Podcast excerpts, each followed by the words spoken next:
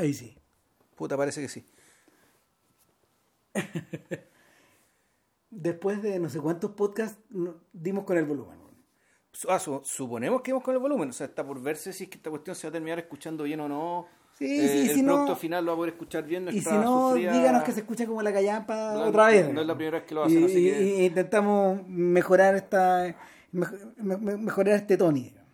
Eh, pero bueno, el tema es que eh, siendo las 10-10, continuable, bueno, del día domingo 6 de enero del año 2019, Ah, primer podcast de, de la nueva de temporada. este año de mierda. no, Eh, año en que este podcast de mierda cumple, Cumple 10 años. 10. Vamos a cumplir 10 años con, Estamos en la cuenta regresiva. ¿Con cuánto? Con cuatro veces más, ¿no? Que era como de mayo el primer podcast, ¿no? Puta, No, sí, más o menos. Lo que pasa es que la buena costumbre esta de ponerle fecha al podcast, no Pero- sé si la teníamos desde el principio, entonces tengo mis dudas si es que en el primer podcast decimos, No, creo que no. Puta. Pero tiene que haber sido por ahí. weón. Ya. Sí, bueno, qué tanta weá. weón. Eh, Bueno, estamos en este Sil Cinema 357. siete.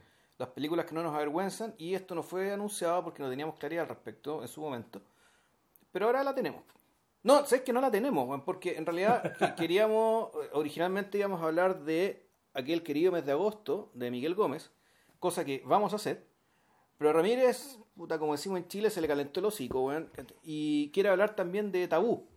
A mí Miguel, lo, yo a Miguel Gómez lo conocí hace bastante poco, digamos, y me gusta tanto que yo por mí haría, de cada película de él haría un podcast. Así de grosso lo encuentro. Pero si la conversación se da, no me voy a poner fle- inflexible tampoco. Así que si la conversación se da, puta, ya, puta, hablaríamos también de tabú. Pero en principio es aquel querido mes de agosto, película del año 2008. Segunda película de este director y la película que lo hace famoso, digamos, dado la singularidad Sí, a nivel del- del- sí. El... Yo tengo una historia curiosa con Gómez porque eh, fue un año en que yo fui jurado de... En Valdivia, po. en Valdivia y esta weá figuraba en la competencia mezclada con películas que a la larga también han hecho historia. Ya. Eh, Lo histo- que habla muy bien del cine Sí, del claro. Festival de Valdivia. Una de ellas era El cantar de los pájaros de, de Albert Serra, Ya. Que también es un cineasta que algún día va, Sí. un español que algún día vamos a pasar por ahí. Catalán. Claro. Eh, y el otro personaje que andaba dando, o sea, la otra película que andaba dando vuelta, realmente era una curiosidad, era un filme de género, era un filme de detectives que se llamaba Cold Weather, que no sé si es de podcast, pero definitivamente es algo que hay que mirar. Ya. Y, y entre medio de todo eso, esta brillaba como el sol, pues, porque en realidad, aún así, pese a todo eso, era, era completamente singular. No solo por la duración, sino que por el estilo, por la forma en que, por la forma en que la película te atrapaba, por la mm, ¿Sabes qué? De hecho, cuando, cuando eh, la editorial Faidon eh, y Cayer de un Cinema crearon un libro que se llama Take 100, Ya. que seleccionaba 100 películas y 100 cineastas. Entre esas, por ejemplo, el único chileno era La Raín con Tony Manero, Ya. de hecho. Y era, eran películas del 2001 al 2010. Y esta figuraba entre las más importantes. Claro. Claro. Hay otras apuestas que ellos hicieron que no resultaron, pero en el caso Pero de... de eso se trata esto también. Pero claro, Sí. pero en el Ah. caso de Gómez han sido unos goleadores. po. O sea, eh, Gómez apareció en el mapa no solo, sino que muy acompañado por otros portugueses que tampoco hemos tenido tiempo de, de reseñar. Creo que de los únicos que no hemos hecho cargo es de ornitólogo, por un lado, De, de Joao Pedro Rodríguez. claro, y también nos hemos hecho cargo del padre de todos estos tipos de, de que, Pedro Costa. que es Pedro Costa, en el fondo en términos de edad, de influencia. que es de- mayor. Es un señor mayor, pero ni tanto más mayor que ellos. Ya. Empezó muy joven nomás. Eh, Costa debe andar por los 60. sí, no, pero tú, yo estuve viendo, el Miguel Gómez de tu edad, o sea, la nuestra. No, él, sí. él es del 72. Y, y eso es lo que caracterizaba prácticamente a todos los cineastas seleccionados en el Take 100, Ya. su juventud. Y por eso también la apuesta y todo. Gia Sanqué, por ejemplo, eh, el chino del que hablamos en algún, el realizador chino del que hablamos en alguna oportunidad a propósito de El Mundo. Del mundo, sí. y que yo le estaba planteando a JP que eh, en la medida de que apareciera su- eh, la última película dando vuelta por ahí podríamos abordar la nueva trilogía de Sankey que en el fondo es acerca de acerca de esta nueva China en la que él ya participa De que del- el cooptado, ya completamente es- cooptado por el es- partido. sí. exactamente y al mismo tiempo al mismo tiempo eh, incomodando dentro ahora Claro. por- como ahora un intocable Igual puede wear. Puede wear un poco. O sea, de hecho, el, la película que me tocó ver hace poco, que, la antigua Mountains May Depart, tiene que ver con eso, y A Touch of Sin, que es, la, es su película acerca de, de la criminalidad en China, que se niega. Oficialmente no que no existe. existe, claro. Puta, Y, y el, el filme es salvaje, man.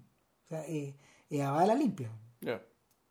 Eh, claro, eh, ese filme ahora él puede hacerlo, él puede hacerlo de cara al público, de hecho le fue bien la película, lo puede hacer de cara al público, pero eh, el, si uno, si uno piensa en la época de Xiao Gu, por ejemplo, cuando él, cuando él hizo esta misma, esta misma operación, pero la hizo clandestina, ahí estaban arriesgando la claro, cárcel, por todos los sobre- hueones Claro, y sobre un ladrón de poca monta también. Claro, claro, este- en este caso sobre las mafias.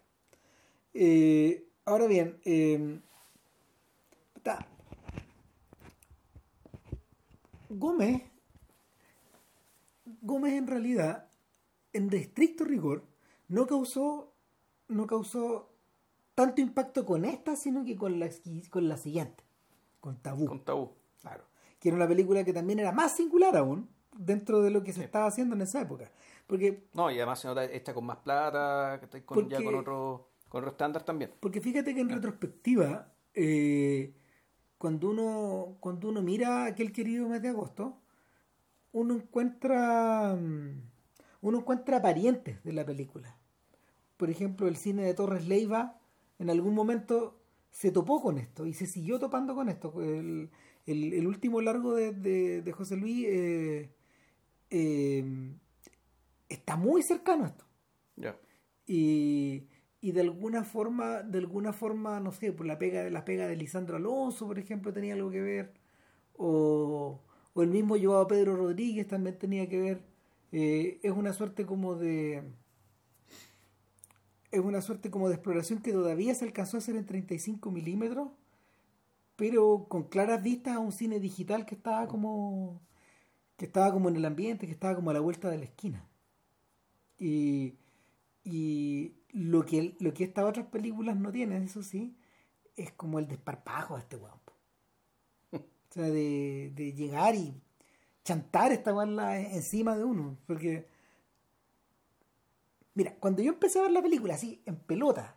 En Valdivia. En Valdivia, sin Como haber- jurado. Exactamente. Eh, empezó una película que era más o menos tradicional en torno, o sea, lo que lo primero que yo vi, eh, lo primero que recuerdo haber visto, que era, que era una, era una película, eh, era una película acerca de una fiesta popular. Entonces, yo- por, un lado dije, esto es como un documental, porque en algún momento la, la película, cuando la película comienza, hay, eh, hay como un ruedo, una especie como de, una especie de escenario circular, y hay una banda que está tocando y de repente se corta, se- eh, aparece un, aparece un identificador de la banda, do- quién es y de dónde está, dónde Claro. están tocando. O yo pensé, yo pensé al principio de dónde provenían, de hecho, no, pues de dónde tocan Claro. es el lugar donde están tocando y, el, y de repente se corta la luz y como que empiezan a alegar weón, Claro. y Puta que no nos dan los 20, nos, nos dan 30 amperios en vez de los 40 que necesitamos. weón. nos liquidaron claro y ahí tú decías ah esta weá esta weá realmente o es regional o es, o es, comunal Claro. o es- todos, todos estos escenarios son muy chicos Es rural, ¿cierto? Es- es rural y corte aparece otra banda luego empiezan los créditos de la película y, y luego corte de nuevo y vamos a otra cosa Eh, y y, el, y durante un buen rato yo diría que durante durante una hora veinte más o menos la película posee una estructura que es más o menos así es decir cada tanto volvemos a estas bandas que están con sus GCs identificadores eh, y entre medio entre medio vemos eh, viñetas protagonizadas por gente. A veces a esa gente la escuchamos hablar en off o a veces en cámara y te da la sensación de que están hablando de sus vidas, de cosas que les pasan. Eh, y, el tercer elemento que se suma a eso son, eh, son prolongados traveling o movimientos de cámara que, que retratan ya el espacio donde estamos. El espacio físico, geográfico en el que estamos. Eh, y entre medio, dentro de esto, de esto que parece ser un documental, o un fragmento documental, o la fragmentación de un documental, o el making of de un documental, también aparecen ciertas escenas donde vemos a unos posibles involucrados en el, en el mundo cinematográfico que están filmando una película. Claro, un documental, o está film... primero creéis que están filmando un documental, y después como que te empezáis a convencer de que están filmando una ficción. Claro, pero lo interesante, lo, que es interesante acá es que el lenguaje para todos estos planos siempre es el mismo. O sea, no sé, eh, todo, todas estas cosas que estamos contando están, ocurren dentro del mismo plano, eh, en, el mismo plano de, en términos de lógica, de lógica interna, están todos en el mismo plano. Es como el mismo plano de realidad, claro. Claro, exacto. Eh, y por, y, y, por lo mismo, por lo mismo, de inmediato te llama la atención porque pareciera ser que pareciera ser que Gómez y su equipo entre entre donde donde no solo el director de fotografía es importante sino donde el director de audio la persona que capta el audio ambiente es importantísima es casi su es que es casi su colega al mismo nivel. Eh, aparentemente son ellos los que de alguna manera deberían establecer ciertas diferencias para separar lo documental de la ficción, lo testimonial de los diálogos, de los diálogos escritos o em, lo musical, las presentaciones musicales de estos largos traveling y sin embargo está todo como en el mismo está todo como al mismo nivel está todo como en el mismo lenguaje lo único eh, uno podría decir que las únicas la, única toma que uno podría decir que hay una, una intervención ex machina digamos que parecía ser que está sobre que está en el plano del meta del meta realidad que nos está mostrando acá, es un largo traveling donde uno con unos binoculares, donde la, la, pantalla está coloreada. Parece estar coloreada por algún efecto extraño que no sabemos de dónde proviene. Claro. Y, y que eso después, claro, e, eso después remite a, a otra a otra escena que tiene importancia que vamos a contar después. A lo que vamos a entender después. Pero, pero durante un, durante un buen rato, eh, y de una forma muy plácida, yo creo que eso es lo más bonito de la película, porque se va desgranando solo esta idea de que, de que eh, pareciera ser que Gómez no está tan preocupado de contar una historia ni de hacer etnografía, que, también es como la, la, super tentación, porque tiene, tiene... O sea, yo creo que sí la está haciendo, pero de su manera. Pero claro, pero, no, no, no... Una manera no declarativa. Claro, no, puta, no, es la, estructura clásica que ya uno se sabe de memoria. Y aparentemente intencionada, exacto. O sea, pero tú, tú ves, que eh, tú ves que, que, ves como el tipo de construcciones, y todo esto en el mes de agosto, o sea, te queda muy claro que esto es el verano, que en un lugar de Portugal que uno tiene que identificar después. O sea, eso no te lo, la película asume que somos todos portugueses. Eh, esto transcurre en, en, un distrito que se llama Viseu, que está en la parte. No es el norte-norte de Portugal, pero está entre Lisboa y Oporto, al interior. Hay, una, hay un distrito que se llama Viseu, que está ahí, en el, donde hay un río, puta, un río bien grande que se llama el Morlengo, qué sé yo, y hay un río más pequeño que se llama el río Alba, que es un afluente de este río. Y en torno a este río Alba. Alba con B corta. Alba con B corta, donde están todos estos pueblitos, que está ahí, donde el pueblito más importante es Pardieiros, que es donde, donde transcurre la, la, película, pero hay otros pueblitos más que son nombrados a cada rato porque la gente va y viene de, los pueblitos haciendo distintas cosas. hay gente que está veraneando. O sea, y gente, o sea, gente está veraneando en la ciudad que va para allá, los motoqueros que puta que andan en patotas, que están armando sus carnavales, eh, armando sus juntadas veraniegas. La, la, gente, la gente que anda, la gente que anda haciendo camping en las tiendas, con, armando carpas, en lugares donde, donde no sé, son par de kilómetros de carpa. Sí. Eh, Pero eso eran motoqueros, ¿ah? Eso son puros de moto. Es, una, es, una, es un campamento de, de gente que se juntaban en moto y eran ah, motoqueros. Entonces había auspiciadores de cerveza y cosas así. Sí, claro. Eh, pero, pero aparte de eso, ocurren otras dos cosas más. Uno, está esta, esta festividad religiosa. Claro. Que nunca explican, que nunca explican exactamente qué es, pero eh, no, queda la Virgen, claro. Sí, no, claro, es la Virgen, pero todos sus santos asociados. Pues, y de hecho, eh, de hecho, una de las tomas famosas de la película eh, es la es una especie de embotellamiento de santos, pues, donde claro, la, llegan y ponen la cámara en una calle muy estrecha, a un momento del día donde las procesiones van de ida y de vuelta, y van de vuelta, pero no es una sola procesión, son tres, cuatro, mm. cinco procesiones y se van encontrando, encontrando, encontrando. Y claro, y el, en el fondo se produce este eh, se produce esta contradicción de que, no te- de, de- de- de que las propias procesiones no pueden caminar, no pueden andar. Y la, y la misma cámara no obtrusiva se convierte como una especie de testigo. Yo me, me acordaba de esta escena de. Me acordaba de esta escena de que filmó Ignacio Agüero en Villalegre.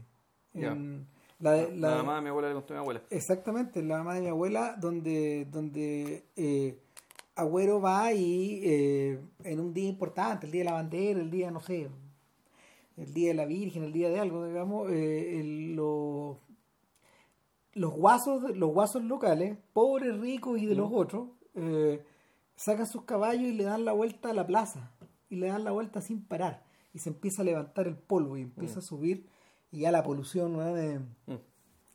es tal que, que lo- los, los guasos aparecen y desaparecen en medio de la polvareda. Y la imagen es impresionante. Te da la sensación de que, de que es una procesión que no se acaba nunca.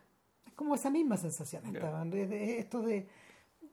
El, sin filmar la efervescencia de, eh, de la religiosidad, hay algún momento donde uno le dice, no, no, viejo, es en Fátima. En Fátima pasan estas cosas.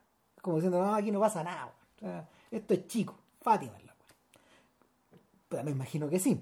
Sí. Pero, pero la, sin necesidad y sin, sin recurrir a la idea de filmar a esta gente, de rodillas, las típicas cosas que uno ve en los Vázquez, por ejemplo, eh, los 8 de diciembre en la carretera, los equipos de televisión que van a hacer a la gente que se arrodille o que, o, o- o que, o que va arrastrándose, etcétera, eh, o que termina en la, en la asistencia pública, etcétera. Eh, sin necesidad de eso, él, eh, Gómez, Gómez evoca esta sensación como de, mm, de subida de presión, de efervescencia, de sin necesidad de gritos, sin necesidad de tambores, sin necesidad de ni O sea, porque esa la, la efervescencia de- del verano, en el fondo, que se manifiesta de esa manera o de otras más. Claro. Entonces también se da el tiempo de contarte, ponte tú, de la, la que sería de un jabalí.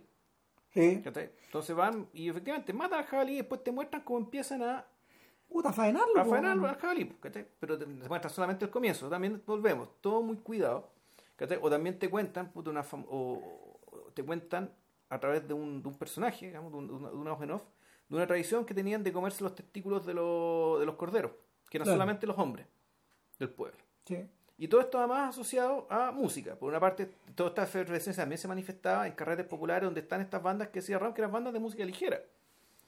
Y banda música pop. Puta, hay, hay algo, a ver, uno en la oreja latina de uno, uno reconoce, uno reconoce cosas similares al bolero, similares a la cumbia, Claro. similares al mambo, similares porque algunos de esos ritmos como que vienen de ahí heredados de África. Claro, no, Y los saltos que se pegan. y hay po. otras cosas que uno, que sin ser canciones italianas, tú decís, esto, hay, hay un estilo compositivo que se parece, que parecía al de la canción italiana.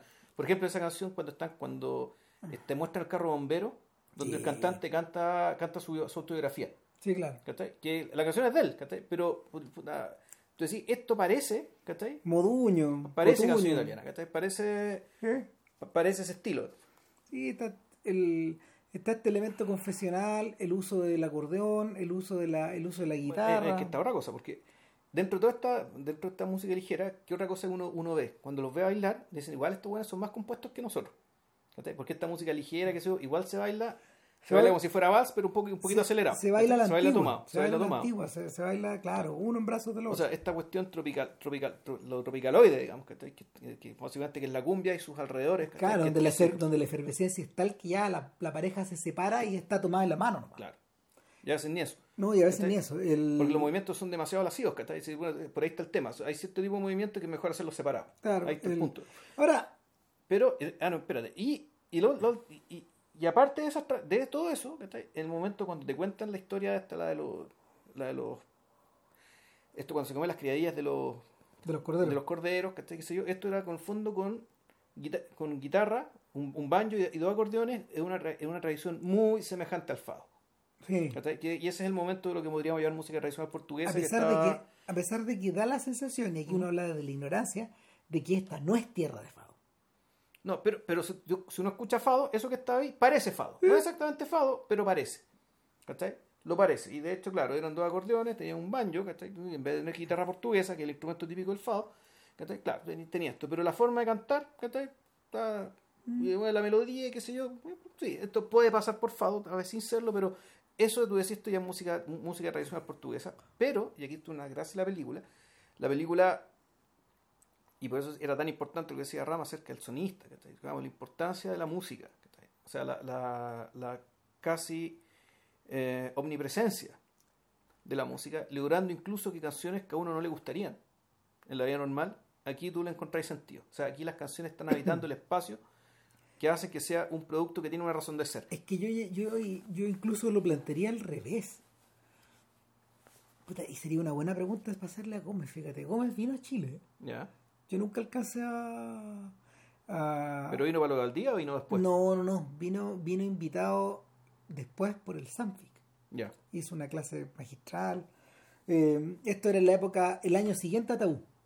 Ya. Cuando él ya andaba metido en las primeras fases de Las Mil y Una Noches, que es su tercer largo, que, en el fondo es como un conjunto de largometrajes, que dura como seis horas. Son, son, tres películas. Son tres películas separadas, mm.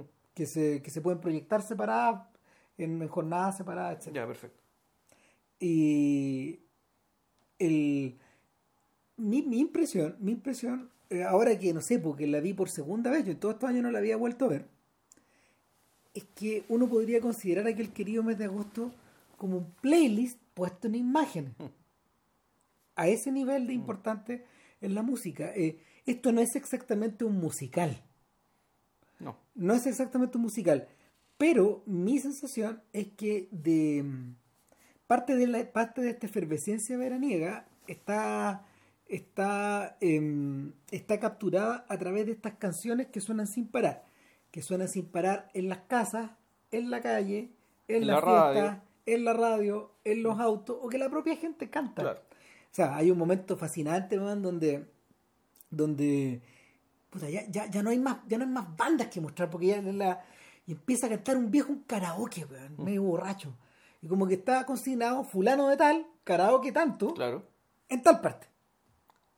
¿Cachai? Y, sí, pero es que eso tiene otro sentido. Sí, pero, pero, eh, pero la, la, Incluso eso, incluso eso, eso que ya forma parte como de una experiencia aislada, forma parte de una, de una experiencia aislada de la misma manera que los memes de los curados, digamos, estos memes de los curados que bailan como al ritmo de la juega. Es un poco eso también. Y, y, tú decías, y, tú, dices, esto van rebasó los límites de, del documental, rebasó los límites del musical, eh, porque mientras veía la película yo decía, ¿quién tiene algo similar? ¿quién, hace cosas similares a esto? Y me acordé, eh, me acordé de que en realidad em, los tipos que han estado practicando esto de manera más intensa son los gringos. Desde que inventaron, desde que Disney inventó o revivió la fórmula del musical con High School Musical. Con esa serie, con esa serie infantil o juvenil. Y eh, cuando Fox le copió la idea de hacer Glee, al hacer Glee. En Glee eh, el playlist era tan, era tan importante en los capítulos de Glee, independiente que te gustara o no, el playlist era tan básico respecto de la estructura dramática de, la, de lo que pasaba en, este, en esta escuela de talentos de estos cabros, que en realidad lo que importaba era el playlist. O sea, y al punto de que en algunas en algunas jornadas eran puros covers de los Beatles y estaban como integradas a la trama. A veces estaban ellos sobre el escenario, a veces se escuchaban. si, si, fuera vos, puede ir al chancho y decir, mamá mía, tic-tac. Es decir, eh, eh estas como, estos, constructos que en realidad son la excusa, ¿cachai? Para tirar una canción buena tras otra. Pero, eh, pero, eh, pero, pero, ojo. Y devuélvete, un, y devuélvete un poco más atrás. Sí, sí, sí, pero aquí hay alguna salvea tremenda. Es, tremendo, pues hay una, hay una diferencia. Porque, porque para los gringos, para los gringos solo pueden interpretar esta jugada al, al, al, nivel, al nivel del que estamos hablando, solo lo pueden interpretar en términos de consumo industrial. O sea, tenéis que pagar porque los derechos de usar esas canciones son tan grandes que, y, y que pero el punto es que son canciones son todas sandías calas ¿sí? aquí, aquí, la gracia de esta película es que tan más de canciones que se conocen se conocen en Portugal puede ser que en Brasil se conozcan unas pocas digamos pero, pero uno aquí en Santiago de Chile ve la cuestión y, reitero digamos el playlist eh, no tiene precio. No pues no y, y, las canciones se y, la calidad en último término no tiene importancia porque estamos en otra en otro estamos en otro universo. Este ejercicio eh, la versión paranoica de esto la descubrió eh, la descubrió Dennis Potter en el fondo cuando hizo Pennies from Heaven.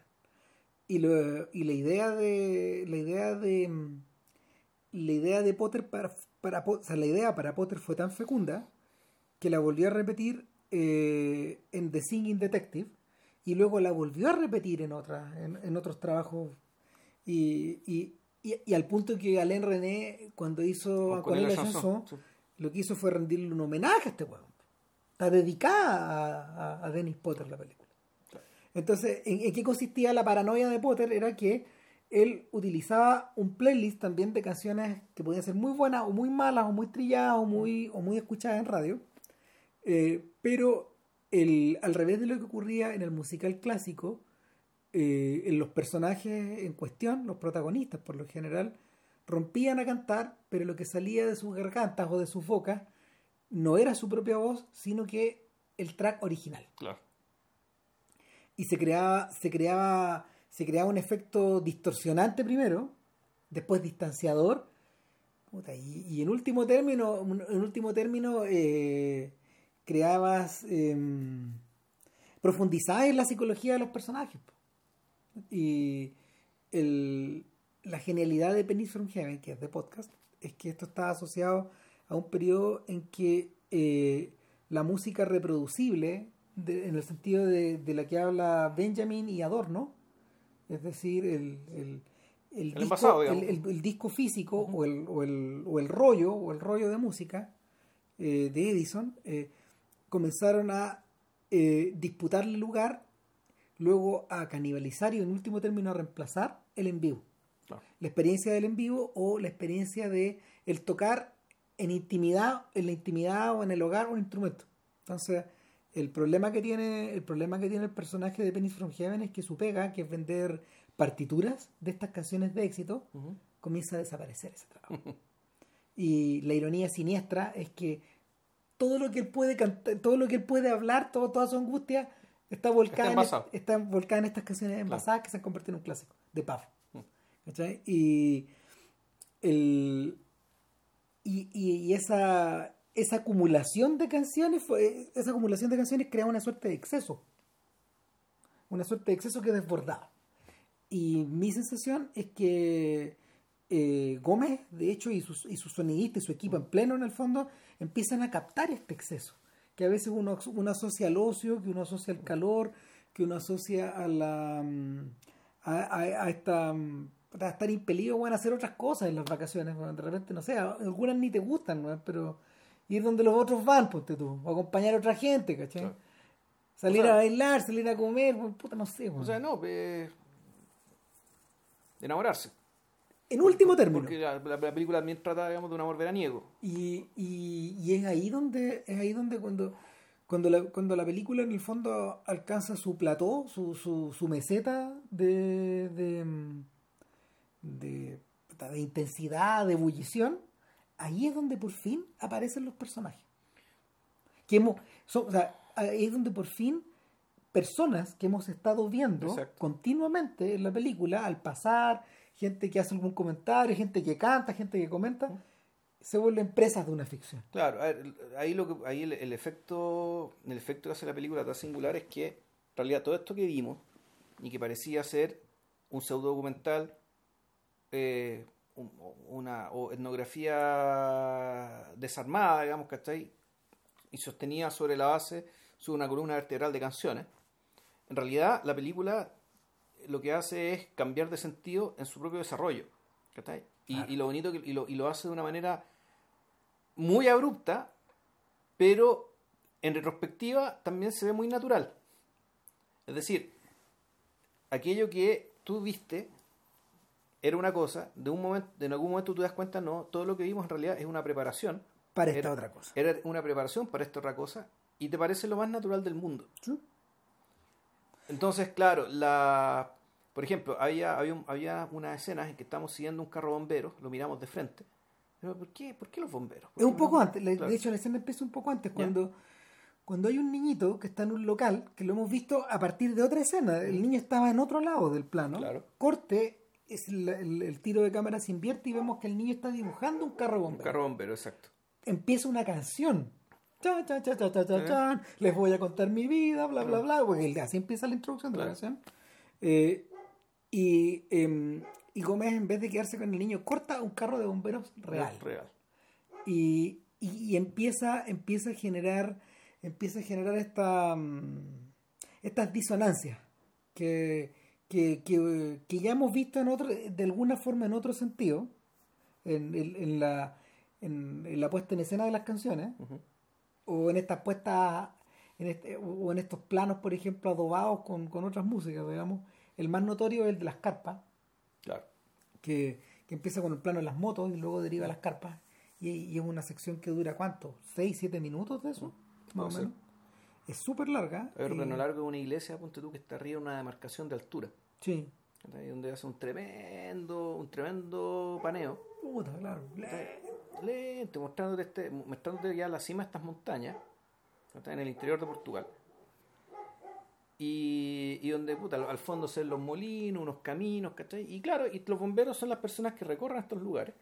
Porque, al igual que en Chile, Hay mucho fuego. Allá el calor, ¿cachai? Puta, el, el verano implica incendios forestales. Y siguiendo a los bomberos, es que llegamos y nos encontramos con una, una, una chiquilla, digamos, ¿cachai? Que trabaja como vigía. Claro. Y mi trabajo prácticamente es estar ocupada de, de mirar. De mirar dos horas al día, mirar, Y a veces me pongo a cantar. claro, y a veces canto y bailo sola para entretenerme. Claro. Y, y de hecho la escuchamos cantar en la lejanía. Claro. No, no, eh, Gómez tiene el, el tino de no, de no, de no invadirla, digamos, Exacto. pero, pero grabó su, grabó su canción. Entonces la el y en esos momentos donde como que uno uno eh, como que tiene el atisbo de que se están creando personajes, de que se están creando situaciones, etcétera. Yo creo que la gran pista de este, de este cambio de giro, de esta naturalidad, eh, eh, proviene de hecho El cua- de la rayuela, po. o sea, no, y pa- pa- pero, pero para mí es la escena de los, para mí es la escena de los dominó. No, bueno, sí, pues, Muy al principio. claro. ¿Cachai? Que eh, en esta tentación de, de filmar el todo, puta, finalmente el equipo de filmación también tiene que ser filmado. O sea, suponiendo que ese es el verdadero equipo de filmación, porque no lo sabemos. Nunca sabemos, Nunca- pero o sea, uno lo sospecha y al final te dan la pista Claro. que sí podrían sí que sí, que son Claro. ellos. Pero Claro. al principio tú a lo mejor dices, bueno, esta es una película sobre toda esta gente y además es sobre este equipo de filmación. que está ahí, está puta, eh, a mí me ha tocado hacer, alguna vez me tocó hacer esas grabaciones de verano, Ya. y son una paja. uno, uno está, uno está ahí, uh, ¿cachai? Y, y claro, estáis con estas comisiones weón, donde te mandan a te mandan a filmar gente bailando, gente pasándolo bien, weón, un huevo. Ya, Un huevo, un huevo, un huevo. En algún momento lo pasáis bien tú. ya. Pero no son la mayoría. No, entonces, claro, y, y al principio de la película, antes de hecho de que salga el, el título de la película, vamos, vemos una, adentro de una casa, hay gente en la penumbra ordenando decenas de dominos. No, decían, son centenares de dominios Claro. en el suelo. Y, Esta típica jueguito que se Puta, cae. claro, la y la cámara está puesta weón, para grabar una weá que, Claro. en el fondo, puta, es inevitable weón, la, la cascada de, Claro. Dominó. de dominó. po, weón. Todo es que hacen los chinos. weón, no sé. claro. Bueno. Y, y entra un weón y abre la puerta. Después nos enteramos quién es, digamos, Claro. es un personaje ligado a la producción, un muy serio. Y derrumba la weá, po, weón. Y claro, toda esta, toda esta tremenda entelequia se transforma repentinamente en otra cosa. Mm. Y en, vari- en, en una escena ubicada al medio, ya tenemos al tipo que está ordenando los dominó, que después sabemos que es el director, Que es Miguel Gómez. y que es Miguel, el propio Miguel Gómez, Exacto. conversando probablemente con su productor, también probablemente también Es el real. productor de verdad, claro. Claro, todo, y puta, la, la, la charla es, es una admonición, pues, Sí. lo están retando. O sea, están pasando la máquina porque está atrasado en la producción, que tiene un guion, pero el guion no lo están, no lo están filmando porque no tiene personaje. Y no tiene personajes porque este buen de Miguel Gómez, el- este director que, que como personaje, supongamos que es el mismo Miguel Gómez, digamos, Que ¿cachai? está haciendo de Miguel Gómez, lo que estamos viendo, claro, claro. eh, dice, puta, lo que pasa es que yo no quiero actores, quiero personas. Oh, puta. Nótese el hecho de que los actores no son personas. Dentro, o sea, no, es que no lo sean, digamos, pero así suena, digamos, al, al- decirlo así. Tal cual. Y, y dice, y empieza a leer el guion. Ya, necesitamos una, necesitamos, guion, necesitamos este personaje que tiene estas características, ya, necesitamos otro que tiene estas características, y tú, tú, tú, tú, tú, ¿cachai? Decís, ya, ok. Y después nos vamos a otra cosa y seguimos con la etnografía. Y en algún momento aparece otra escena donde este mismo equipo de filmación están jugando rayuela, loco. ¿cachai? Están jugando rayuela y, y un plano general donde se ve toda esta, toda esta familia de gente jugando rayuela. Llegan un par de cabras, ¿cachai? Una rubia y una muy crespa. Y siempre de lejos, ¿cachai? Todo esto es un plano general. todo esto es un plano general. Es tan lejos que no alcanzamos a saber quién habla exactamente al principio, que el que hace- Exacto. la, la- la chica que hace la pregunta.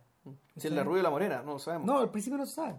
Claro, entonces empieza una escena que también es del humor, pues bueno, un humor bien absurdo, de que, bueno, puta, ¿sabe qué? Vi un afiche de donde hay un casting, me gustaría es la persona encargada de casting. Y No, empieza no. a preguntar. Ah, ya. Ahí, acá. No, no, no, no, no. Burocrático. Ella le dice, el comprahuevo, y un comprahuevo de una burocracia de 10 personas, pues bueno, que están filmando rayuela. Es decir, que entre las 10 personas parar con el weón que está a cargo del casting y, va a tomar la decisión de que si puedo actuar o no puedo actuar, weón, ¿cachai? Es un atado, ¿cachai? Una complicación, habiendo 10 personas ahí. ¿cachai? Claro. Y el mismo director Miguel Gómez no la pesca ni en bajada, como que esté en otra, weón. O sea, es como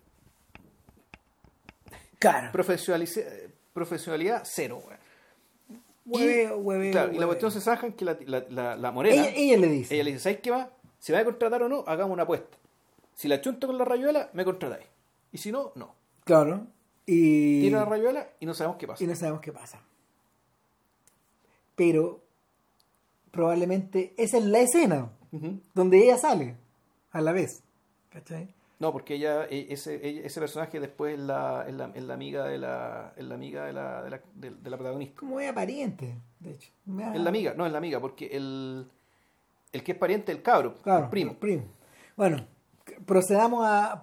Ah, antes, de- antes de proceder a hablar de la, de- de la historia en sí, del, del- del argumento de esta segunda sección, eh, esto, esto sí está heredado de Pichepón.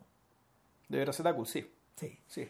Personaje del que no hemos hablado todavía en el podcast, pero que al, al que alguna vez al que alguna vez haremos mención, obviamente. Y, y claro, no, o sea, a Pichapong suele hacer películas duales, Claro. de, Lo estru- que- de estructuras de arriba Sí. y abajo, Pero- de pero- primero y segundo, Pero etcétera. lo que hace Pichamón, no, su juego no es realidad versus ficción. Sus juegos son, son sus juegos son eh, narrativas superpuestas o na- narrativas análogas aplicadas a realidades distintas, pero donde hay una estructura narrativa que se mantiene. Acá, al igual que en Tabú, que, insisto, hagamos otro podcast sobre Tabú. Eh, acá lo que tenemos es genuinamente un, un no es un juego, una superposición de realidad y ficción donde, eh, donde está puesto de manifiesto cómo uno bebe del otro, Mm. cómo uno depende del otro. Ahora, eso, eso está heredado de Godard, del Godard de los 80. O sea, el, viéndolo hoy día, yo decía, esto es pasión. O sea, cuando, cuando Godard vuelve eh, a finales de los 70, distribuido por Coppola con Sofsky Pelaví eh, y por Marin Kermitz, el Godard plantea de inmediato la idea de, de, de inmediato la idea de un personaje godardiano siempre al centro de esta ficción y es un sujeto que va como caminando caminando por la orilla ¿cachai? y puta, este personaje que está loco está, está sin plata está haciendo clases bueno, de ver está haciendo películas está haciendo clases sobre puta, su amiga Marguerite Durá está hablando del camión weón, de esas películas ¿cachai? Y, y entre medio de eso, entre medio de eso, claro, él está terminando una relación, está empezando otra, weón. Puta, hay arrebatos de con- conatos de violencia, weón. Demostración de que, de, de- de que él es una rata humana y, y en paralelo en paralelo hay otras cosas, incluyendo un partido de fútbol. Ya. Todo, me- todo mezclado. Excelente. El salto que se da dos años después al hacer Pasión eh, es eh, ya, en- ya, está, ya está en una dirección que va a mantener puta, derecho durante 10 años. Y en el fondo es siempre mezclar eh, mezclar una estructura, la estructura de un a ver, hay una, hay una, hay una, hay una superestructura dramática que está llena con algo, por ejemplo en el caso de Pasión, es eh, la huelga al interior de una industria. En una. Ponte tú que, ponte tú que es una industria que hace como ollas, una cosa así. Y la protagonista y es eh, Isabel Ipast. En paralelo a eso, hay un equipo de filmación encabezado por un todo, otro, otro Godard. Que, que es un polaco, que, bueno, se, me- se me va el nombre ahora, pero, es- pero es el actor del hombre de mármol, de, de, de Baida. En el fondo es el, el- de, ahí- de ahí lo, de ahí lo toma, digamos. Y, y este, este tipo este tipo está perdiendo el tiempo eh, creando una serie de tableaux vivants que reproducen cuadros del siglo XIX muy complejas, de una forma muy compleja. Y, y no sé, pues, persiguiendo una belleza que se le escape, etcétera Y en algún momento las historias de ambos confluyen. Estas historias que no tienen nada que ver. Pero las dos están en el mismo plano de ficción. Eh, es que lo, que lo que pasa dentro del hangar, tú ya no sabes si es ficción. Ya. Porque la forma en que, la forma en que el tipo ordena a estas personas es pictórica, po. ya no es ficción esta weá, no, no es el no no hay posible no hay posible diálogo entre esos dos mundos tampoco porque este otro weón se maneja en el plano de un ideal que no existe afuera y esta señora weón no está preocupada de lo que pico le importa lo que pasa dentro del hangar a pesar de Ya. que se relaciona con este gallo digamos, en algún momento están completamente des- descuajadas separadas y es lo que vuelve a ocurrir de distintas formas en Prenom Carmen también. O sea, donde, donde en el fondo, no sé, Godard ahí se ríe de sí mismo, weón, y se presenta como un viejo abandonado en un asilo, weón, que tiene una radio, weón, carga una radio, weón, como los negros cargan la radio en los 80, weón, y escuchan la weá ahí, ¿cachai? Entonces, en paralelo está su sobrina, que tiene este grupo, mm, que tiene este grupo que se dice terrorista, pero que en el fondo es... eh, Es deli- ecoterrorista. es, ah, puta, claro, es ecoterrorista, es delictual nomás, pues, weón. Eh, y, y, y, y al- y descuajado de eso al medio, hay un cuarteto de cuerdas que está ensayando, eh, creo que está ensayando el cuarteto número 13 y el 15 de Beethoven. Ya. Entonces, ¿cómo mezcláis esas cosas? Esa, esa cuña está puesta al medio para separar estas. ¿Cachai? Y eso ya no es, eso, es eso definitivamente llega a un punto en que tampoco es ficción. Ya. Porque eh, la niña, una de las violines es un personaje de la obra, de la, de la película, pero muy marginal. Ya. Eh, eso ya eso ya llega al paroxismo en Follow Your Right, en, en Santa Durat, eh, porque lo que tenéis ahí es, por un lado, eh, eh, son los ensayos de Les Rita Mitsuko, están ensayando Ya. un disco, Godard se autocita porque obviamente él filmó a los Rolling Stones ensayando ensayando, ¿cómo se llama? Sympathy for the Devil. Y en paralelo está el idiot, él, que en el fondo, eh, eh, en su intento de hacer una película, se sube a un avión. De hecho, hace la locura de que, contrariamente a lo que ocurre en los filmes tradicionales, este buen de verdad filman un avión en vuelo. Se fueron con todo el equipo arriba, po, en el avión. Bueno, eso ahora no se podría hacer. No, No. no. Claro, y, y, y, el- y, el- y la, la edición de audio weón, está hecha con mucho cuidado porque escucháis de verdad los Los motores. y todo el huevo, sí. Claro, claro. Entonces, puta, en, en, en este, en este fallido intento de hacer una película, en el fondo el weón, puta, cuando llega a tierra muere. Ya. ¿Cachai?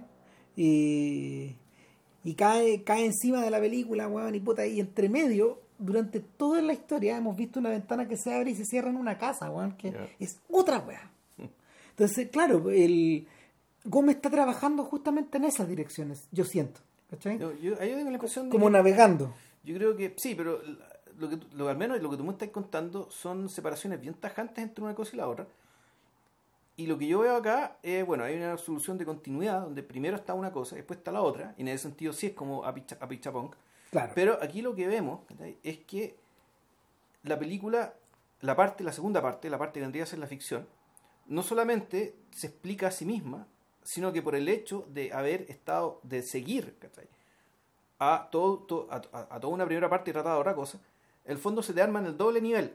O sea, Sí, se, te arma la- se te arma esta ficción dentro de la ficción y se te arma también esta ficción como constructo hecho posible sobre la base de un registro de una realidad Eso es Godard. que suponemos que es realidad, ¿cachai? También tenemos que suponer que es realidad, ¿cachai? Pero para efectos dentro de la película hay una primera parte de realidad que es el cimiento, ¿cachai? Es un cimiento, si en el fondo esto es una cuestión que, más que un cimiento, ni siquiera es un cimiento, eh, yo, yo diría la, la analogía es más bien natural, son las raíces de las cuales crece el árbol, ¿cachai? Sí. Si el fondo es, es, eh, la, la ficción de esta historia de esta banda, la Estrella, Estrella do Alba, ¿cachai? que es una banda ficticia, pero que se parece a todas las bandas que vimos al Claro, principio. la única diferencia que tiene la única diferencia que tiene es la composición de los integrantes que eso ahí cambia un poquitito cambia un poco porque, claro, la, efectivamente las niñas, la, niña y los- y estos chiquillos, los dos protagonistas, y el padre y la chiquilla, que son vendrían a ser los tres protagonistas de esta historia, eh, fueron, fueron perfilados ¿cachai? cuando eh, se produce la conversa entre el productor y el director acerca de qué tipo de personajes tenía esta película y qué tipo de actor tenían que encontrar, o qué tipo de persona tenían que encontrar.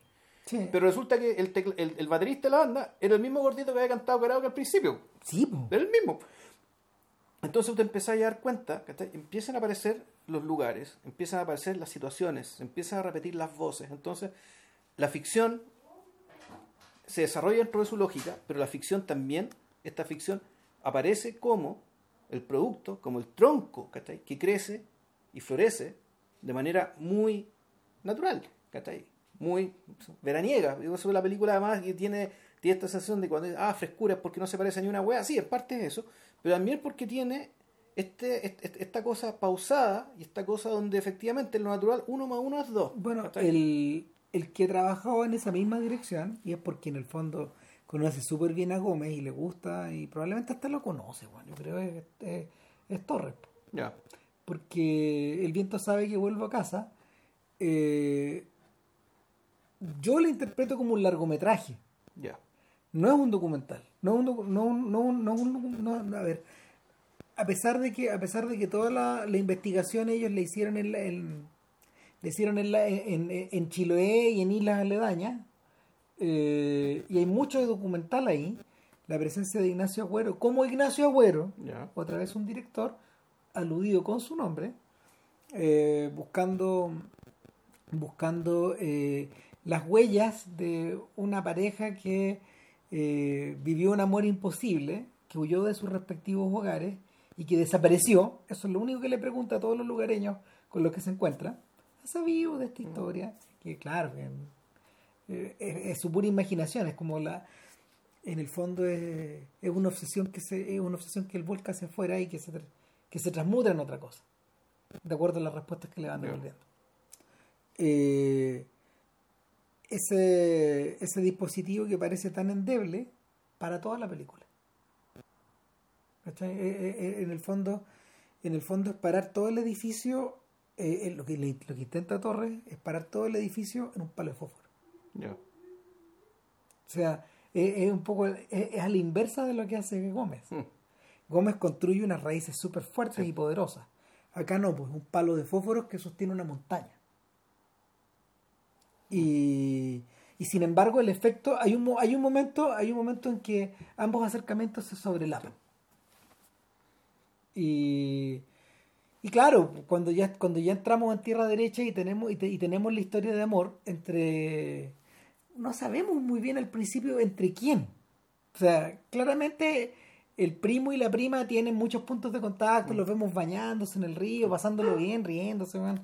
Puta, después tocando, el cabro chico le pega la guitarra, lo toca súper bien. eh, ella canta, no canta tan bien, pero, pero, pero se esmera un montón, digamos. eh, el, entre, medio, entre medio de todo eso, entre medio de todo eso, eh, nada, lo que, lo que ocurre es que eh, se mete al medio esta otra amiga, la que hemos visto, la que hemos visto en esta escena, en esta escena previa con Gómez y se bosqueja una suerte de se bosqueja una suerte de relación despechada y está esperando otro tipo digamos. Pero pero el, el primo va y va con esta chiquilla lo va a buscar. Eh, la otra niña se va a acostar digamos pasa lo que tiene que pasar. Y, y nadie queda, nadie queda muy contento eh, y mientras tanto siguen tocando y tocando y tocando. Y, y uno dice, bueno, aquí lo que, lo que estamos observando acá es como el origen de un amor de verano, es una cosa que va, viene, es súper eh, eh, es súper simple, entramos derechamente en el territorio de la en el territorio de los equívocos Juan, de, de, de, de, las historias de las historias inconclusas y de los arrebatos típicos de, de los filmes de Romer porque de hecho los chicos están casteados como si fueran de un filme de Romer Evocan inmediatamente a estos, chiquillos veraniegos, los de, los de Paulina en la playa, los del cuento de verano, y varios más, digamos. Los de la, los de la rodilla de Clara, sobre todo, las chiquillas. Y evocan también esa misma sensación de. mm, Esa misma sensación de como de futilidad y al mismo tiempo de velocidad o de, de, de levedad. Y entre medio se cuela otra cosa, weón. A ver, lo que pasa es que Que hay, nada que ver. Puta, es que en realidad hay hartas cosas que. Y, eso, es lo, lo singular de esta cuestión, que la historia también tiene. Hay un elemento medio sobrenatural, como de thriller, ¿cachai? Que tiene que ver con la. O sea, no sé si de thriller, ¿cachai? Eh, pero tiene que ver con el misterio que tuve la desaparición de la madre. Claro. Y, y, y- eso es- y ahí es donde en el fondo Gómez introduce el género. Claro. Y en rigor, ¿qué es lo que ocurre? Que eh, la chica y su padre viven un trauma y están permanentemente juntos porque una ma- la madre de ella, la esposa de este hombre, se fue, desapareció, no está, algo pasó. Claro, entonces él hace circular a su hija, sobre todo, un mito muy disparatado acerca de que la raptaron, no sé, que se la los ómnibus, que era una cosa pero muy idiota. Ah, tú sabes que eso no se lo podemos contar a nadie, pero claro. puta. Pero en el fondo todo el pueblo sabe, o todo el mundo sabe que la tipa se fue con un médico de Lisboa. Y entonces la, la historia de la chiquilla con su primo, con el chiquillo, el fondo está mediada y está atravesada por este trauma. por, por el trauma y también por una relación insanamente estrecha con el padre, Claro. que los malevolentes del pueblo dicen que directamente hay incesto. De, de hecho hay una escena bien, bien violenta, digamos, de un, de un carrete. Donde están con una palla. Un carrete- claro, una palla hecha con estos cantantes de Fao que nosotros mencionamos al principio, que los metieron en la ficción, y- que aparece en la ficción acá. Y son señores con mucho ingenio, entonces. No, el- y ellos están cantando, pero de repente llegan unos hueones, unos invitados que empiezan, a- que empiezan a cantar y empieza a tirar, empieza a agarrar para el huevo al padre son como vecinos, weón. Claro. sí. Y un weón le dice al otro weón, puta, verseando, claro. Eh, Esto que parece relación de madre e hija, de, pa- de padre e hija, en realidad más parece de- weón, de esposo y esposa. esposo y esposa. Y la gente, Oh, oh, no, y ahí lo echan cagando el hueón. Porque primero dice, puta, esta casa es gente muy fina, aquí en esta casa hay de todo, menos una madre que cuide a la niña. Bueno. No, puta, qué feo la weá. No, pero, Entonces- pero la, la weá rara es que ese viejo, ¿Mm? ese viejo es el padre del chico. no, no, no, es no, es- no es él. No es otro- se parece mucho, Se weón. parece mucho, pero no es él. No es él. Y dije, chucha, weón, No es él. No, ¿qué el- está pasando? Lo que pasa es que el, el- el parentesco, si mal no recuerdo, está en que el padre del chico es hermano de la señora que esta desapareció. Es el parentesco. Es el cuñado. El cuñado. ¿Por qué? Porque la mamá del chico es francesa. Es francesa. Y además todo esto, este amor de verano, así como verano azul, ¿cachai? Como toda esta serie donde puta en el verano pasan weas, ¿cachai? Este cabro además, este es verano importante porque él como es francés, en medio francés y todo el cuento, se le estudiar en Estrasburgo. Sí. ¿cachai? Entonces, claro. El eh, chico él va a estudiar música hecho. Entonces, claro, y todo lo que pase, y todo lo que pasa en esta película en el fondo tiene, tiene el valor de lo efímero, tiene, tiene el valor como de la despedida de respecto a una vida porque empieza otra. Eh, pero es que hay- entonces está este elemento, este elemento del género, pero hay, hay dos elementos más que, que lo que me hacen pensar a mí que más allá de la forma en que la ficción se monta sobre la realidad, digamos, ¿cachai? y se nutre de ella de manera orgánica, ¿cachai? también está lo que puta, uno podría llamar que son las inspiraciones invisibles, ¿cachai? o, la más, o más que invisibles, las inspiraciones diagonales, y que aparecen, una de ellas es muy, algo muy nimio, pero tiene, yo creo que tiene el valor y ti- tiene el valor o el rol ¿cachai?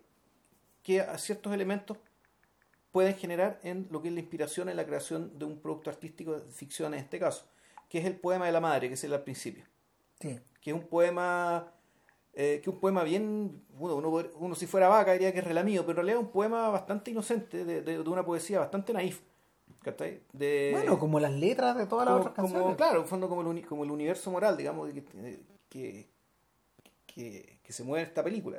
Claro, yo recuerdo, el, el recuerdo más bonito que tengo son estos momentos de niño, cuando jugaba con mi gato. y con mi madre, y, pero el tema era la madre, y la madre, y la madre, y la madre. Entonces, este poema se, lee- se está recitando al principio, cuando aparece la película, aparece la primera banda y se corta la luz, empieza este poema. Entonces, bueno, puta, que va más rara, aquí ya, es- es- esto ya es terreno de los Strauss. Sí. Pero en, en, en esta clave, en clave Bueno, naif. ese es, el otro, ese es el otro detalle. Claro, y sucede, y Esos después- guanes están flotando todo el Sí, rato a- sí, atrás. también. De, te voy a explicar por qué. Claro, y este poema después resurge en un momento en que esta niña, la niña está sola. La niña está sola y eh, este, ella tiene como un mural con los planetas y empieza a resonar de nuevo este poema recitado por la misma voz. Entonces, y es la única aparición que tiene esto, pero en el fondo el- a- lo, que me, lo que me llama la atención es que esto que parece nimio, y sin embargo, claro, pareciera ser que es este sentimiento de pérdida, podría ser en parte la inspiración del drama que está detrás, en el caso de esta niña y en el caso de su padre. La otra inspiración, la, la- la otra factor medio inexplicable, o inspiración diagonal que podría llamar, es una larga historia que se le dedica a Pedro Molinero. Mm, ¿Es Pedro? No. ¿Es Carlos? No. no me acuerdo. ¿Cómo se llama este cabro, weón? Un molinero. O sea, que era, el- era un, un cabro que vivía, eh, vivía en el río, que era hijo del dueño de un molino, pero que él vivía en el río. Y conocía el río, de, y conocía el río, este río Alba, ¿cachai? Lo, lo, lo conocía de pie a cabeza, navegaba en, na- navegaba en sus corrientes como si fuera un pez. Claro, y, y esta imagen, o sea, ese largo relato, Claro. está ilustrado por eh, unas tomas del salvavidas del río. Claro. Un señor que al principio pensamos que es el chico molinero. Claro. Bien puede serlo. Puede serlo, sí, yo de hecho creo que es, pero... Claro, y, se maneja como pez en el agua este weón. O sea, anda en una canoa patrullando el río eh, en busca de gente que ande hueveando por las riberas, ¿cachai? Pero después lo vemos estacionado a la leja- el- eh, observando en la lejanía a toda esta gente. A toda esta gente que se, que se mete a los bordes, pero que a veces, a veces pierde el control y se, la, y se las lleva. Se las lleva. Claro, y después empezamos, em- empiezan a contar, empiezan a hablar, las personas empiezan a hablar de algo que le pasó a Pedro Molinero.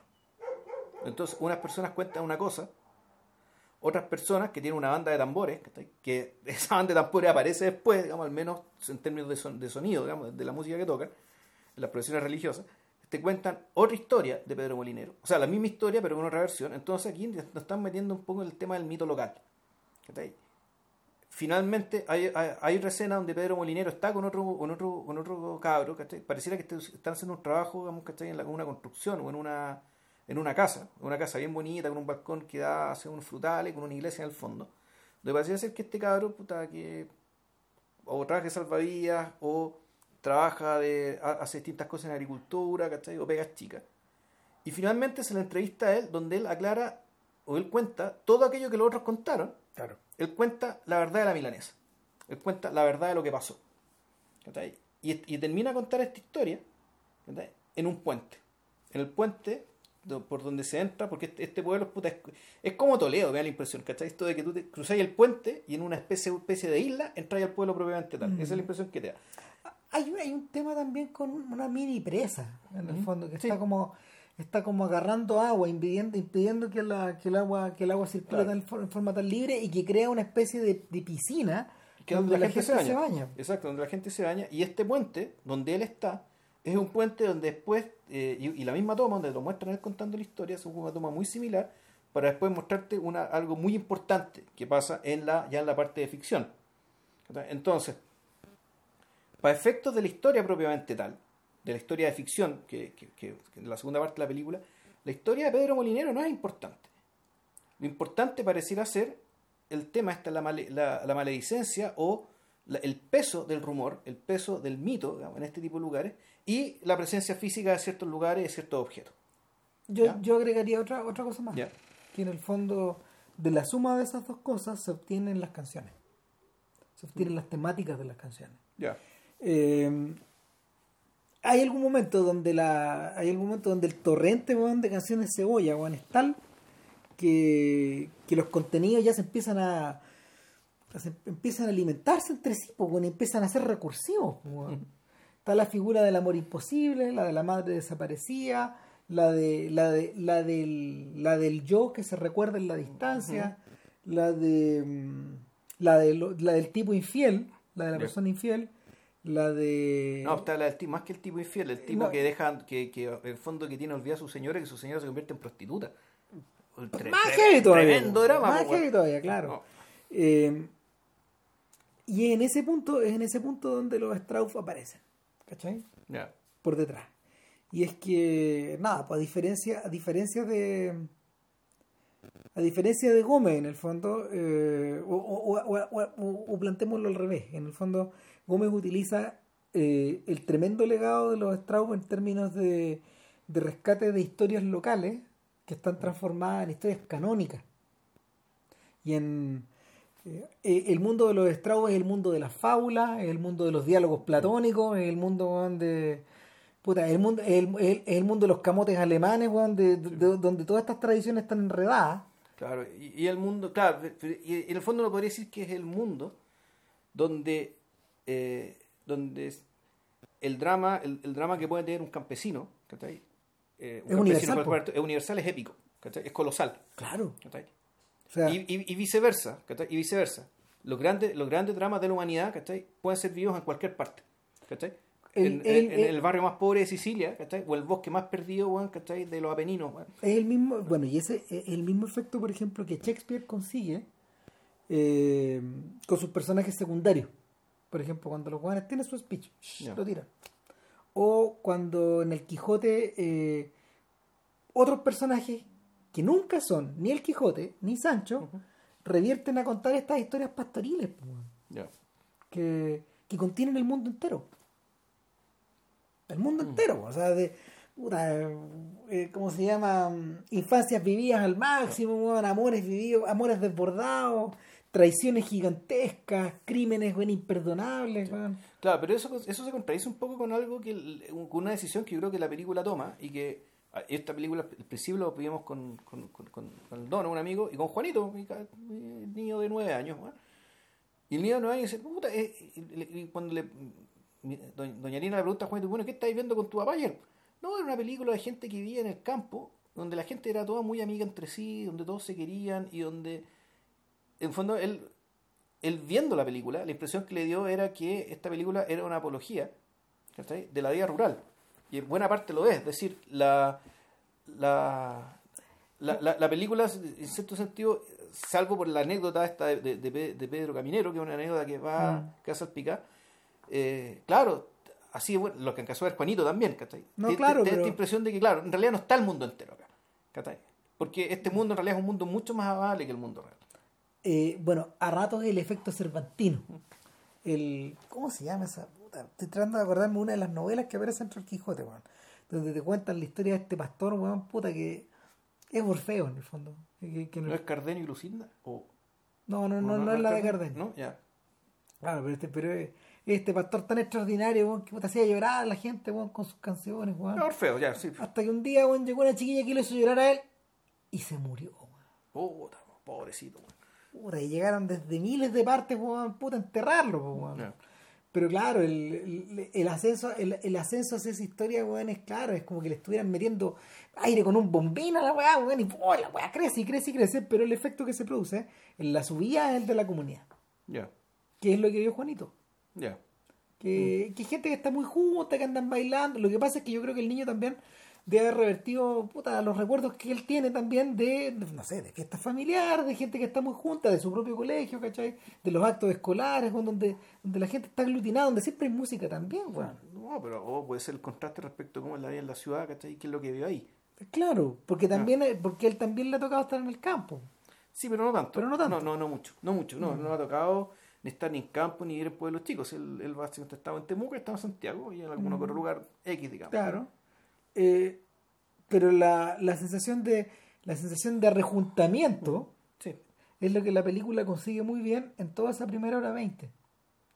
De, de, gente junta. El a mí me llama mucho la atención porque por ejemplo en el caso de Joao Pedro Rodríguez en el caso de Pedro, eh, en el caso de Pedro Costa y en último caso en, eh, en, las películas de, del maestro Oliveira ya la comunidad nunca está vista de esa forma. En, el caso de Pedro Costa, la comunidad está sometida a unas presiones gigantescas que la doblegan o la aplastan o la violan. O sea, no, la comunidad, eh, la comunidad auténtica es imposible en esas circunstancias. No. En las circunstancias de pobreza extrema que cuenta él es imposible. Está la cagada. No, no se puede. El, a lo mejor alguna vez en Fontaña fue así. Mm. Pero la cámara no llegó a. llegó después y, y, cuando, y cuando ya nos metemos en el mundo de Caballo Dineiro, ya no es ya no es, ya no es Fontaña, es el país entero. Sí, claro. El país entero que está sumido en la noche, weón, después de esta, después de esta, de, de este conato de revolución, en el fondo.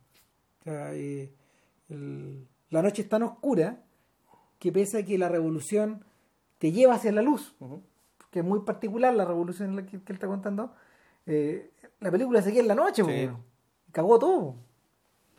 Eh, en el caso, en el caso de, en el caso de Joao Pedro Rodríguez, yo creo que eh, lo que se alcanza a percibir de la comunidad son conatos de gente junta, eh, pero de junta a nivel micro, donde, donde, no sé, pues morir como un hombre, por ejemplo, eh, esa comunidad, se, se alcanza se alcanza de manera curiosa al interior de esta casa donde, donde esta gente llega, por ejemplo, o al interior del camerino donde están los chicos Sí. que están que están como sacándose su sacándose sus pelucas Claro. o, al revés digamos, poniéndoselas, claro. entrando al escenario etcétera esa es la comunidad ¿para qué hablar weón, de lo que ocurre como se llama en esta otra película weón, del de, de nuestro superhéroe cómo se llama weón? ¿Cuál de todos? no weón, este weón de negro. Ah, o fantasma. o fantasma no no fantasma No, fantasma está cagado. po. Está cagado, pues ese weón tiene que hacer la película solo, poco menos. Está, Sí, po. está todo el rato solo fantasma. No, pues el fantasma precisamente se trata del, del gesto contrario. O sea, Claro. del tipo que se enajena a toda comunidad posible. Claro. Y, Ah. y, y el ornitólogo, en el caso del ornitólogo, la comunidad misma ya se ha convertido en una alegoría. No, no, no hay tal. No, tampoco hay tal. No, bueno, es que ahí, di- digámoslo, digamos, el cine, el, cine Perro de Rodríguez es un cine desde, es un cine que está hecho de una minoría. ¿cachai? De una minoría, digamos, ¿cachai? que históricamente ha sido rechazada ¿cachai? por, la, Sí. por, por la comunidad. Por lo tanto, eh, No, y no y- solo y- desde una pura minoría que, que es la, de, la del, homo- del homosexual. homosexual, sí. No, no, no. Aquí, aquí hay hartas minorías representadas de distintas formas. Claro, pero el punto es que la- las minorías rechazadas tienen que terminar generando sus propias comunidades. Claro. Y, y, y uno podría pensar que, claro, morir como un hombre te muestra un poco eso, como, nuestro protagonista, ¿cachai? que en el fondo es una especie de líder también. Dentro de una comunidad, una comunidad que no es, no no es tal del todo. ¿cachai? Porque básicamente porque viene, viene es parte de un entorno urbano, que está mediado por lógicas de negocio, que está ahí y otro montón de factores, digamos, que está ahí. Y además es un entorno, volvemos, un entorno urbano. O sea, es decir, no lo que se ve acá, ¿cachai? uno podría asimilarlo ¿cachai? a al fin del viaje, ¿cachai? cuando el protagonista del viaje al principio del mundo llega, a- llega al principio del mundo.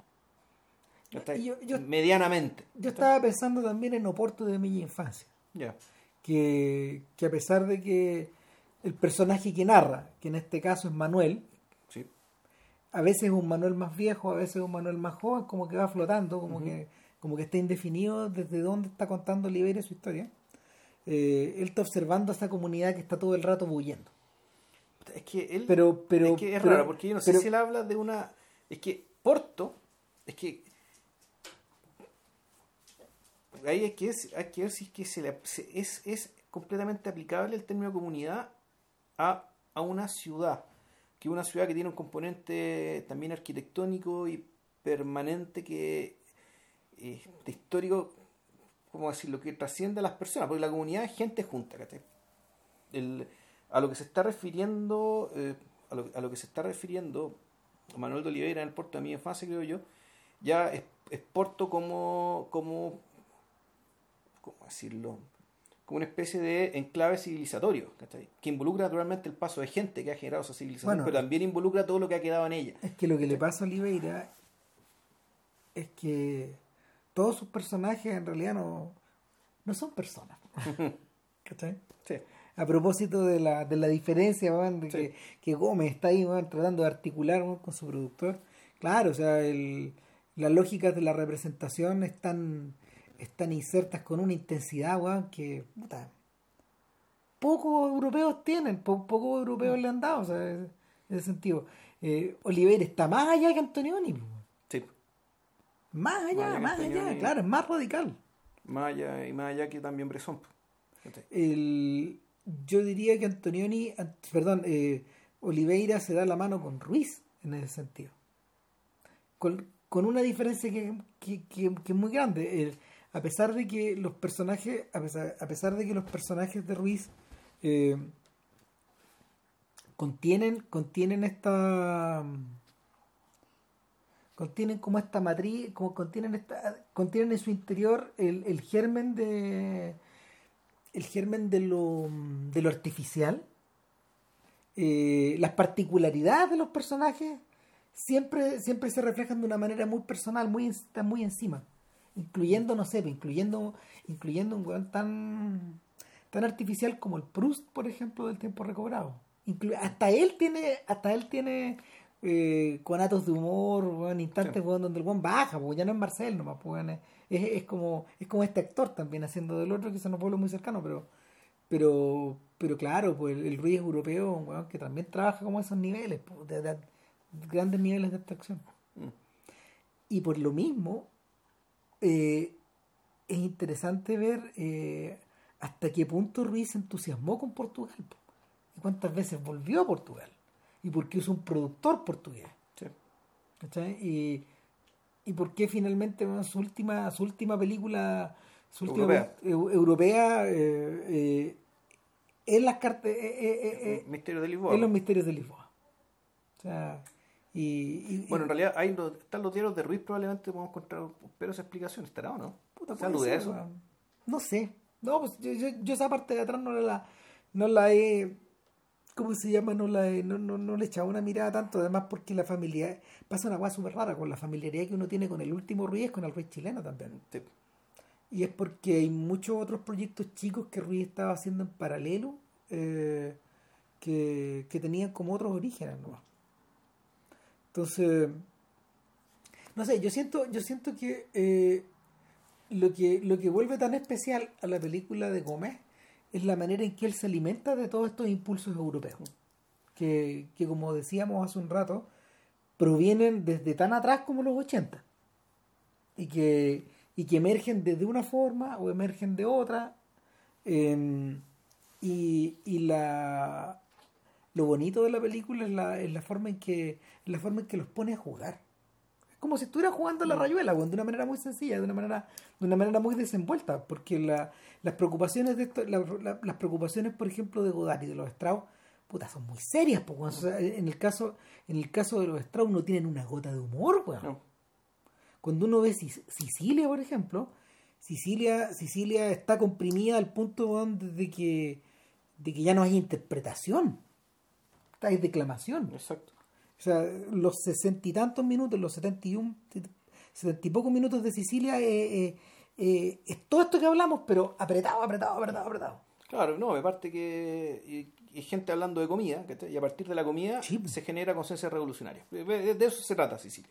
De cómo en algún momento alguien decide las cosas no pueden seguir como están.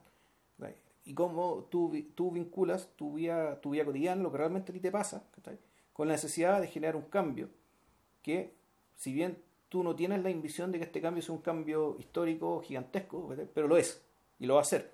Porque en la medida que la gente, en la medida que las personas conviertan aquello que les pasa en su vida cotidiana en acción, pues efectivamente la historia se va a tambalear. Entonces ese proceso, e, ese proceso mental y social, es lo que te cuenta Sicilia. En cambio, lo que está haciendo Miguel Gómez, tampoco una chunga, tampoco hueveo. No, no. lo que yo creo que lo que él hace y lo que nos está ofreciendo a todos nosotros es una es la experiencia nueva de de construir una ficción en la cabeza del espectador a partir de caminos y elementos no convencionales. Claro, incorporando todas estas cuestiones que habíamos hablado entre medio, incorporando a Godard, incorporando a Strauss, incorporando a claro, pero al propio Romer. Y la no convencionalidad consiste precisamente en que en decirte que tú esta ficción que te estás contando no es una ficción que tiene su propia lógica, o sea, que sí puede ser que la tenga, pero que aflora y aparece porque hubo un antes, que no mm. siempre se te muestra, pero que esta película se toma el tiempo de mostrártelo. Claro, la cocina. Y esa cocina y ese proceso de, de, que tú cada elemento de la película lo empiezas a, cada elemento que tú vas viendo en la segunda parte de la película ficción, que lo empiezas a reconocer o lo empiezas a ver como parte de algo anterior, de algo, de algo que, ya que ya te fue mostrado, no es solamente un juego de correspondencia, no es para que tú te entretengas, sino también es, es para sentir que tú estás construyendo una, tú estás construyendo esta ficción de una manera no habitual. Que como, se como, como, tú armas las películas, como se te arma la película en tu cabeza, en la experiencia cotidiana, es de cierta manera, aquí te lo están armando de otra, y se tomaron el tiempo para eso. Antes de empezar el podcast, tuvimos un buen rato, le estuve leyendo a Vilcho un buen rato unas preguntas que me contestó Mariano Ginás, el director argentino de nuestra querida Historias Extraordinarias y ahora de la Flor. Entonces, Ídolo, crack. maestro. Hueón loco. Además, pero. Sí, bueno, el, el- el rollo es que Ginás se tomó la molestia de contestarme una, una entrevista kilométrica que le hice. eh, y entre medio de eso, eh, le consulté en una parte por esta idea de, de las películas entendidas como un constructo que hoy día son, que es capaz de comentarse a sí mismo. Al interior de la propia película, contener la propia crítica de la película, que es la weá con, que la weá con la que Godard ha estado weando 60 años, weón. Pero, pero que, que por fin hoy día parece ser un criterio aceptado eh, en buena parte de las obras maestras contemporáneas. Buena parte de las obras maestras eh, audiovisuales de estos días contienen su propia crítica. Y, y desmon- desmontan este aparato de la ficción al interior de la ficción. No sé, ya sea. Cualquiera de los grandes tiene eso. Todo. A estas alturas, todo. todo. O sea, cualquier cual que aspire a ser grande, sí. Tiene que haber. de- tiene que demo- tiene, tiene que incluir, o sea, incluye dentro de su película de una forma de una forma casi casi inconsciente, a veces consciente, pero a veces a veces de una forma literalmente inconsciente. Que a veces explícita y a veces Claro, implícita claro. y. Pero, pero el impulso el, el- el impulso a estas alturas es tan grande que, que el dispositivo está ahí, a la vista de todos. ¿cachai? O sea, no sé, de- de- hay, hay tipos que hay tipos que hacen de eso el corazón el corazón mismo de su obra, como Kiarostami o como Hou Xiaoshen, por ejemplo. ¿Cachai? Que don- donde el dispositivo lo es todo Ya. pero pero hay otros hay otros como no sé hay otros como Wes Anderson por ejemplo que trabajan que trabajan eh, que trabajan a un nivel industrial metidos en el corazón de la industria eh, pero eh, en el en el eh, que en películas como Isla de Perros contienen eso mismo ¿Cachai? Isla de Perros tiene, tiene ese dispositivo metido adentro y de hecho, eh, precisamente fue la razón por la que la han atacado tanto, weón. Uno de los motivos por los cuales Isla de Perros no va a estar en las candidaturas al Oscar es precisamente por las idiotas acusaciones de apropiación cultural. Ah, Lo están acusando de haberse apropiado culturalmente de Japón. En circunstancias de que este weón hizo la película en japonés al punto de que no le colocó subtítulos a los diálogos japoneses. La gente huevona, huevea, huevea, ya, huevea. por wear, ya. por huevear. Lo están acusando de apropiación en circunstancias de que en el fondo lo que está haciendo el weón ahí es, es visible el dispositivo. Juleado. Pero en fin. Eh, el Gómez en ese sentido es hiper, mega, ultra consciente de eso. Y en, y en Tabú, que la vamos a tratar en otro podcast, para, Ya. para, Vilce en este momento respira con alivio. Sí, no, es muy tarde. pues. Eh, puta, en tabú, en tabú el weón lo lleva un poco más lejos. Para hacerla bien corta y en el fondo para dejar introducido a Es este, que mira, pa' este que- podcast que alguna vez. no, no, mejor hablemos del cierre de la película y lo que significa. Ah, ya, pero, pero, pero, pero aún así, aún Ya. así no resisto lo de tabú. Ya, Si ya, no, me, ya, me di la hiel. Ya, ok, ya, puta, pobrecito, ya. Puta, Ya. claro, no. Lo que pasa es que Tabú también es una película doble. Pero es una Doble triple. eh, o triple, claro, pero es una película, es una película que, bueno, está filmada en blanco y negro, está filmada en un cambio de, en un cambio de folio, en un final de año y en un comienzo de otro. Eh, eh, y retrata, pero, pero al mismo tiempo retrata la vida, la vida de una persona en dos, en dos momentos. Y, y esta persona que observamos en la primera sección, en su ancianidad, Claro. emerge convertida en otra, emerge convertida casi en un personaje ficcionado Sí.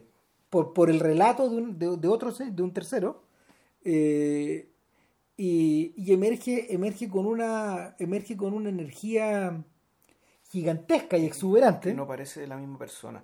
El exactamente efecto es que tú no puedes creer que están, se están hablando, están hablando de la misma persona. que esta persona se transformó en esta otra Eh, haya sido la misma, haya sido esta otra juventud. y, y la, y la película la película utiliza la- el dispositivo de la ficción para preguntarse por qué y, y se lo pregunta de una manera muy simple, pero la solución que ofrece en esta sección de ficción que ocurre, a, que, comillas, ficción, que ocurre muchas décadas antes de lo que vimos al principio, claro, eh, la, la, envuelve de una manera, la envuelve, está, envuelta de una forma que de hecho es tributaria de Ginás eh, y de otros cineastas de la de la off, pero, pero que está, está tapada de sus textos.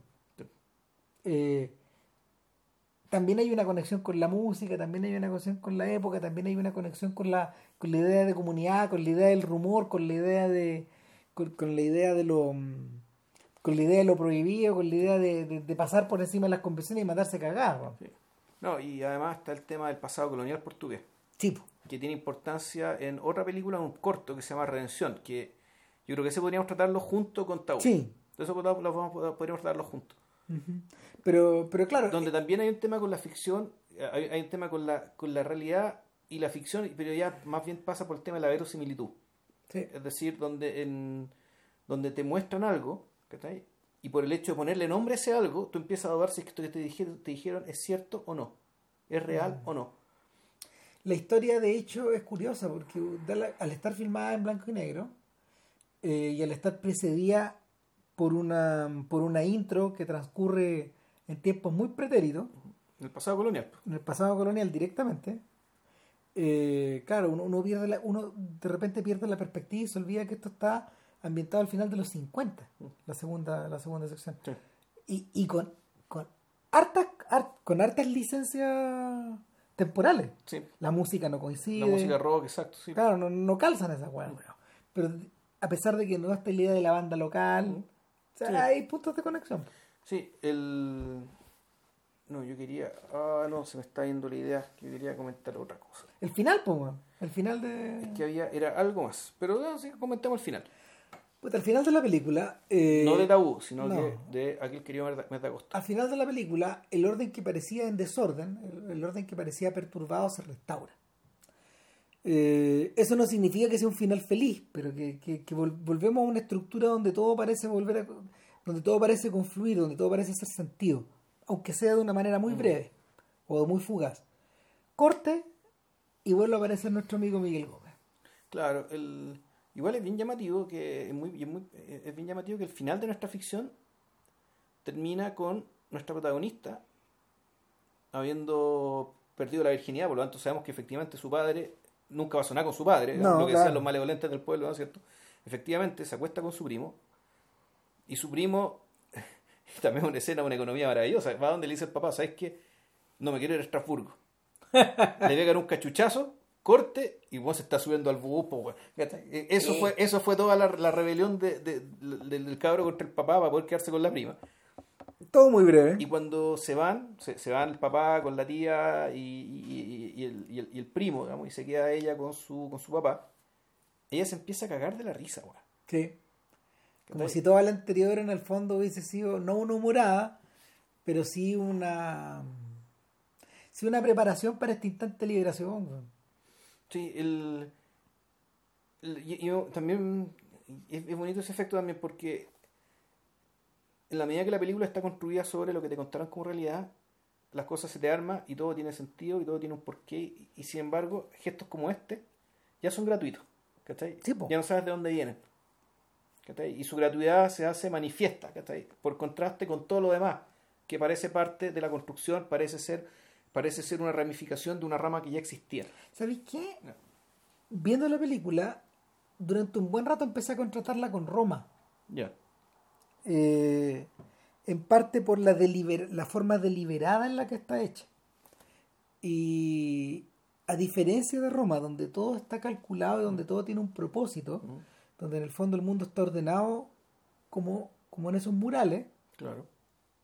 está eh, ordenado porque quien recuerda ordena su recuerdo. Exacto, es su recuerdo, sí. Esa es la razón. Exacto. Eh, acá, eh, acá Gómez pareciera cederle espacio a la gratuidad de la ficción. Pues ahí volvemos al quijotismo. Pues, hay muchas huevas que sobran en el Quijote.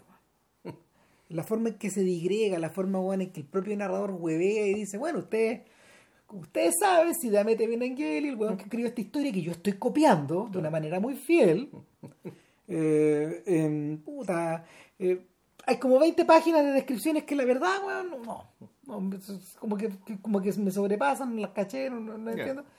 Las corto y va- vamos a la acción. Pero, pero el mismo weón de repente se, se, se va, se va, se va, se escapa. Y, uno no sabe de dónde vienen, pues, weón. Eh, a rato está la idea de que en el fondo esto suena como un organillo viejo que imita, que imita weón, la prosa, la prosa galana, weón, de puta de las novelas de caballería, weón, como, como chucha le salga, digamos. Pero, pero en otros casos, en otros casos eh, no hay, no hay un porqué de los arabescos. No, no hay una explicación. No, están. Están nomás. Y, y, y la sensación que provoca el final de la película y otros, hay muchos momentos, muchos otros momentos de la película es, de ese nivel de gratuidad. Están, están, están porque sí, están porque son bellos, están porque tienen que estar, están porque... mm, Porque Gómez quiere que estén nomás, pues. Y ahí nos conecta con el final. Porque hacia el final de la historia, eh, Gómez, weón, puta, encara a su O sea, tú ves un weón que era el mismo director que vimos al principio, ¿cachai? Que el mismo Claro. director que va y habla con el loco que está con los micrófonos, con los audífonos y yo, y le Claro, empieza a eh, putear, weón. en- encara al sonidista directo y a su director de audio Claro. y, le dice, puta, weón, Oye, weón, weón, tú estás grabando, estás grabando weas que no están, weón. O sea, El montajista está- está- está en crisis, weón. está Me en acabo de crisis. comunicar con él, weón. Me dice, weón, que eh, los tomas de audio que le estamos enviando respecto de los clacks de, de los, de- que- para, para sincronizarlos con la escena, weón, no corresponden. Se escuchan weá, se escuchan canciones, weón. ¿Quién, Tú- tú- tú no debería estar ahí. Eso quién quiere escuchar una canción En medio del en medio de un bosque? Sin cortar empieza a sonar una canción, Claro. de hecho, de fondo. Y tú ya ahí uno se caga de la risa, Claro. Y ahí aparece el crédito Miguel Gómez. Es decir, el director que estamos hablando siempre fue Miguel Gómez. Sí, claro. Y resulta que después te muestra el sonista, le contesta. Y le empieza a decir, bueno, pero es que yo ca- capturo lo que hay, mi micrófono uno apunta para adelante, otro apunta para los lados, yo capturo lo que hay y... Y lo que son te- estas canciones, y lo- ¿sabes? y lo que está y, y lo que y lo que aparece yo creo que es más interesante que te sirve más ¿cachai? que estar ahí puta, estar grabando cosas de uno Claro, No, no, no. no no es que el sonista dice pum aparece el nombre del sonista después aparece empieza a aparecer todos los miembros del equipo ¿cachai? con nombre y efectivamente son los mismos y esto me remite a una escena ¿cachai? que es la escena que además donde se toca la canción que le da el nombre a la película bueno Sí. no del todo que se llama Meu querido mes de agosto así se llama la, la canción así al menos así cantada y efectivamente ya esto al, al fin, ya cerca al final de la película, cuando se produce la crisis entre el sobrino, entre, el- entre el tío y el sobrino, digamos, por esta, por esta, por esta cristiana, por esta niña, están cantando mi querido mes de agosto. ¿cachai? Entonces es Ambos escena- sobre el escenario. Claro, claro. escena los dos muy bonitos, hay una cabra chica que mueve la raja arriba, arriba una tarima, weón, ¿cachai? Y está- la gente está bailando feliz. Y eso te lo muestran, ¿cachai? Una más o menos de cerca, y de repente te muestra un plano general, muy general, muy de lejos, y tú ves que los camarógrafos que estaban filmando esto también dejan la cámara botada y se ponen a bailar. ¿Cachai? Porque la camarógrafa es una niña rubia muy reconocible, ¿cachai? Que era un asistente camarógrafo, con el camarógrafo se ponen a bailar ahí. Entonces, esa es una escena que ya tú no sabes quién está filmando. ¿Cachai? Ese, ese plano en particular ya, está, ya salió de una capa de realidad, está en una capa de realidad aún superior. Claro. ¿cachai? Nuevamente gobardiano. ¿Se- ¿Te acordáis en el momento de la chinoas cuando era, no, pues el problema, weón, el problema, weón, es el camarógrafo que tenemos acá, weón. Esté el weón, corte y vemos a Cutar ahí moviendo su hueá, weón. Claro, que, que, que es la misma, eh, que, que a su vez es una autocita del desprecio. Claro. Pero eh, lo bonito es que aquí esto, yo lo, yo recién me di cuenta de esto la segunda vez. Mm. La primera vez la pasó piola. Pasaba piola, ¿cachai? La segunda vez la veo con más detalle, ¿cachai? Digo, cresta. Ya. Claro. Una cosa, una cosa se volcó sobre la otra nomás. Mm. Ya no, ya no, eh, cuando está, estáis haciendo este panqueque, weón, y la weá se empe- le empezaste a dar vuelta nomás. Claro, y esto me remite a. Estuve investigando, bueno, esta película, ¿qué es cierto, qué es falso esto? Es decir, lo que vimos al principio y la gente que actuó, porque hay, hay también hay una escena donde dos personajes que nosotros vimos, que era gente del pueblo, pretendidamente, conversa, po. Sí. Respecto de, oh, bueno, a mí me toca hoy día actuar por primera vez, estoy súper nervioso y qué sé yo, y el otro le dice, puta, yo he actuado un par de escenas y debo decir que esta weá me encantó, weón, qué pena no haber sido más joven, weón, para haberme dedicado a esta weá, lo he pasado estupendo, lo he pasado a la raja actuando, weón puta, qué sé yo, para allá, para acá, para acá. Entonces tú no sabes, bueno, pero estas personas son actores de verdad o eran gente del pueblo, qué sé yo. Entonces, ante esas dudas, respecto de si es que, ¿qué relación real, ¿cachai? Tiene la primera mitad con la segunda mitad, la historia que yo me topé es que esta película es producto de un filma- de una filmación frustrada. De que esta es una película que se iba a hacer, un documental que al final no se hizo, ¿cachai? No se pudo hacer por, por un tema de falta de plata. Y este weón de Gómez dijo, ¿sabes qué tanta weá? Hagamos una película igual. No, hagamos la Ah, película igual, hagamos una película pero de ficción. Como con este material. Y con, con esto que alcancé a agarrar, que yo, voy a hacer una película sobre esto. Entonces, con eso cuando tú hablas de desparpajo, ¿cachai? efectivamente eso es lo que es rescatar, destacar a todo el mundo, de a partir de, un- de una filmación fracasada, ¿cachai? tirarse a hacer esta weá. ¿cachai? Y en el fondo re- reconstruir su ficción, reconstru- reconstruir esta pseudoficción a partir de cosas que él ya había construido antes. ¿cachai? En el fondo es, es una ficción construida sobre una realidad, construida sobre otra realidad. ¿cachai? Entonces, la weá es más orgánica. aún. Y claro, la presentó en el Festival de Cannes, weón, puta, ganó festivales en todas partes.